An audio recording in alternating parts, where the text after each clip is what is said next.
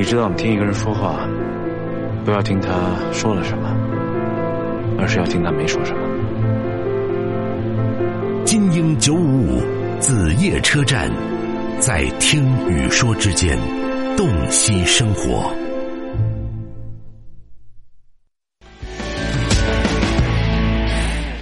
唉，有时候想想，真这样，再不疯狂呀，我们真的就老了。来，继续问候热线零七三幺八二五六幺九五五，李小姐你好，久等了。嗯，你好，马老师。哎，想跟我说点什么？想跟你聊一下，就是我很疑惑的一个问题，就是我的感情方面。呃，我和我的应该算是前男友，然后嗯相处了半年，然后我们在这半年时间以内呢订订婚，然后现在是退婚。退婚的原因是因为两个人的价值观很多有有有矛盾，所以现在我还是放不下他。我觉得他如果能够做一些改变的话，我觉得我还是走下去。啊，谈了是一年还是半年就订婚了？半年。谈了半年订婚了，然后现在发现价值观不合，打算退婚是吧？嗯。然后你说，如果他的改的话，你还是希望能够跟他再走下去的，对吧？对，因为我们都太年轻，嗯，处理问题不是很多，就已经退婚了。但是可能我们啊，已经退婚了是吧？对对对，但是可能两个人现在心里都还是放不下。但是我就是觉得他到时候，嗯，会会因为我我们两个人太年轻了，会错过这样。嗯，所以我就不知道我还该不该去再去嗯继续这段感情。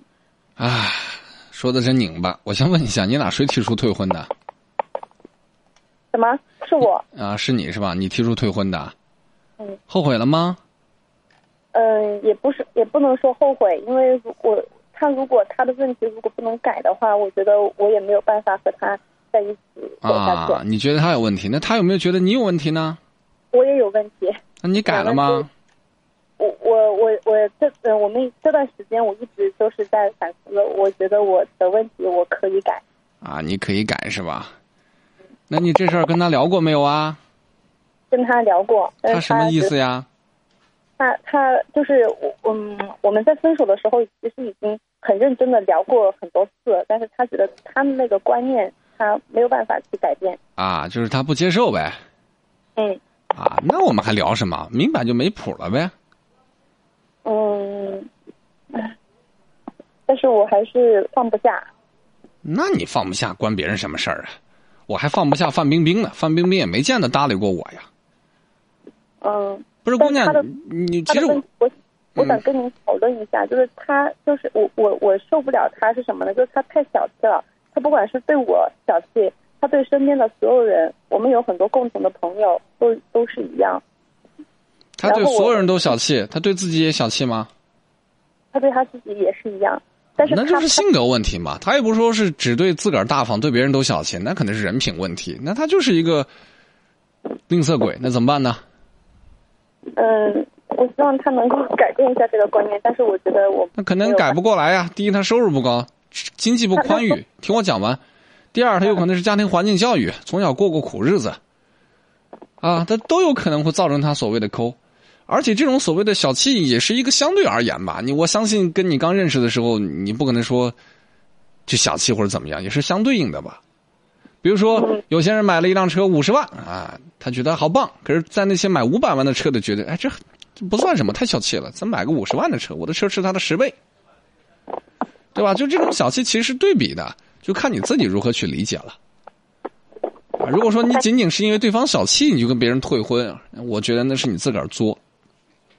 嗯，我觉得我自己是作的，但是我觉得如果没有但是，啊，我知道你要说什么。如果他改了的话，我就怎么怎么样。姑娘，其实我一开始就想怼你，但我忍住了，没怼。老不能老是怼听众吧？听众是我们的上帝，对吧？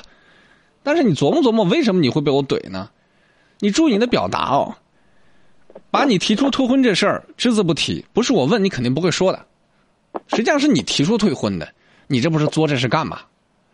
然后问因为什么原因？哎，他有些问题啊，他如果改了我会接受，他不改我就不要了。但明明是你现在舔着个脸想求别人复合，你还老说别人改，人家明确告诉你我不改我就这样，你又放不下，你这不是给自己找麻烦吗？就是你压根儿控制不了这个局面，你还假装自己特牛。哎，我这是特别抢手，你不改我就走，那走啊！我也没留着你，老早告诉你我不改，你留着干嘛？找我干嘛？你说你这是不是搬石头砸自个儿脑门嗯，可能太年轻了，太不成熟了。太不成熟了，哪有订了婚之后因为这种小事儿我们俩退婚？你有没有想过他现在乐意，他爸妈乐不乐意啊？就你这种处理方法的态度，那当婆婆的肯定不乐意跟你过日子呀。他如果是那么小气的话，我觉得以后过日子的这个日子会很难过下去。那人家一开始就小气，你早干嘛呢？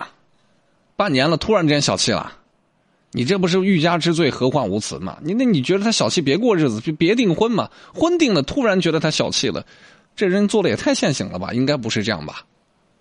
我知道你有委屈啊，我知道你想反驳我，我知道我怼你肯定不服气。给你一分钟的时间准备准备啊，免得待会儿被我怼哭了，你还不知道怎么反驳。挂了电话再反驳来不及了啊！歇了一小会儿，我们继续和线上的这位朋友聊一下啊。这个李小姐聊到自己失恋了，现在是有点想复合的意思，但是 怎么讲，很硬啊。他如果改了，我就跟他在一块儿；不改就算了吧。那既然都算了，我们还聊什么呢？李小姐还在线上吗？嗯，还在。谢谢马老师。哪儿不服气啊？尽管怼我，我听着。没有，我我其实嗯，身边的一些朋友也不建议我再去跟他在一起，但是我自己有点想不通，所以我就想要马老师给我点拨一下。得，我这没怎么点拨，还把你怼了一通啊！就永远记住一句话：以后咱们过日子，不管是跟谁，咱要先看到自己身上的问题啊，不要老是盯着别人身上的问题，老盯着别人身上的问题没用，因为别人身上的问题严重了，那你换一个呗，对吧？他如果说自己身上的问题你看不到的话，你换一百个人，你还是对不起的面对第一百零一个人。所以你自己身上的问题先解决，你会遇到更好的人。如果说你因为一个小气的人把自己弄得负能量爆棚，没有意义的。嗯。而且小气这东西是看你站在什么角度了。嗯，是的。好吧，自己去琢磨，你也别再死守着了。人家要是不乐意，就就算了吧，别把自个儿硬要贴过去，挺难过的。好的。谢谢，谢谢马老师。不用谢，再见。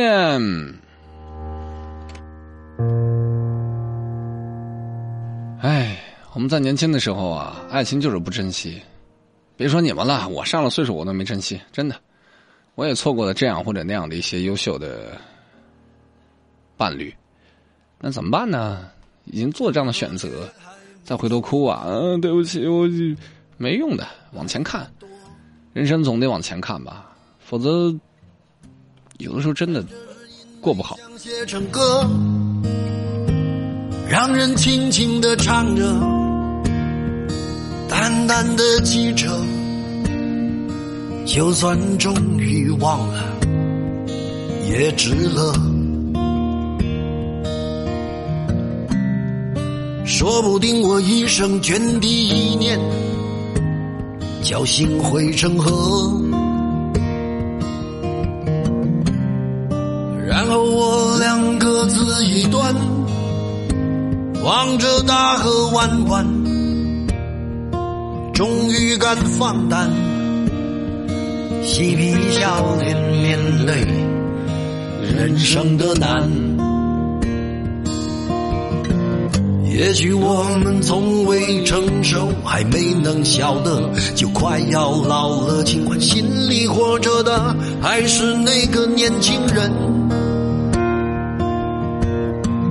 因为不安而频频回首，无知的索求，羞耻与求救，不知疲真的翻越